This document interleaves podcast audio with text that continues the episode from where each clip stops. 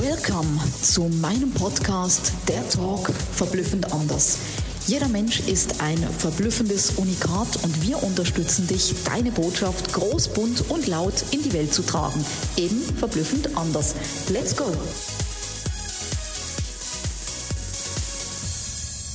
Herzlich willkommen zu einer neuen Episode von meinem Podcast Der Talk verblüffend anders.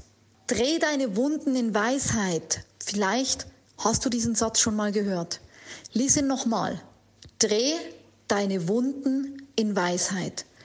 Vielleicht hast du gerade eine Situation, wo du strugglest, wo du eine dicke, fette Herausforderung hast. Sei es, du hast nicht genug Geld, um die nächsten Rechnungen zu bezahlen. Du weißt nicht, wie du über den Monat kommst. Du hast ein großes Projekt in den Sand gesetzt.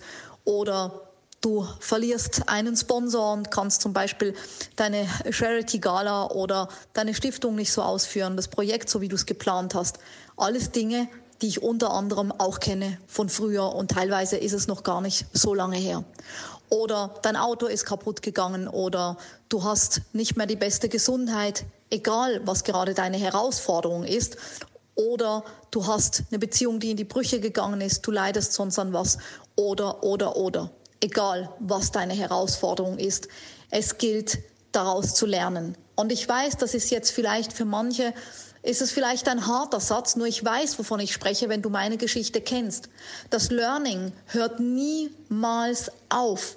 Und ja, wir hatten das auch, als wir einen Sponsor verloren haben eine knappe Woche oder ich glaube zehn Tage, als wir damals die Charity Gala gemacht haben und ich nicht wusste, wie es weitergeht.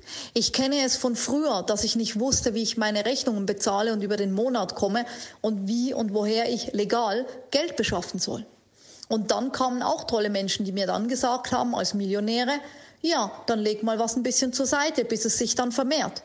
Ja, wenn du kein Geld hast, dann musst du Geld beschaffen.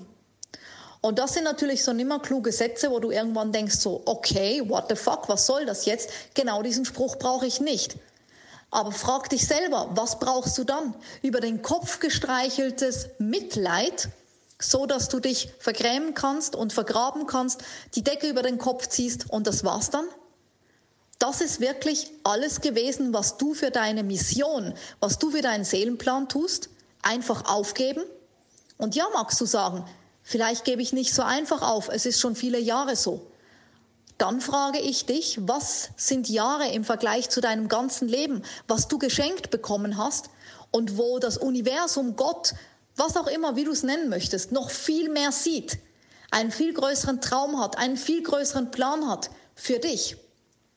Und es gilt darum, und wenn du die Perspektive wechselst, es so zu sehen, dass egal wenn du enttäuscht bist, egal wenn du in einer Krise bist, egal was für eine Herausforderung du hast, dass du dich immer, immer wieder daran erinnerst, es ist kein Scheitern, es ist kein Versagen, es ist nur des Universums oder Gottes Push dich in eine neue Richtung zu lenken, dir zu sagen, hey, da geht es nicht lang, ich push dich in eine neue Richtung.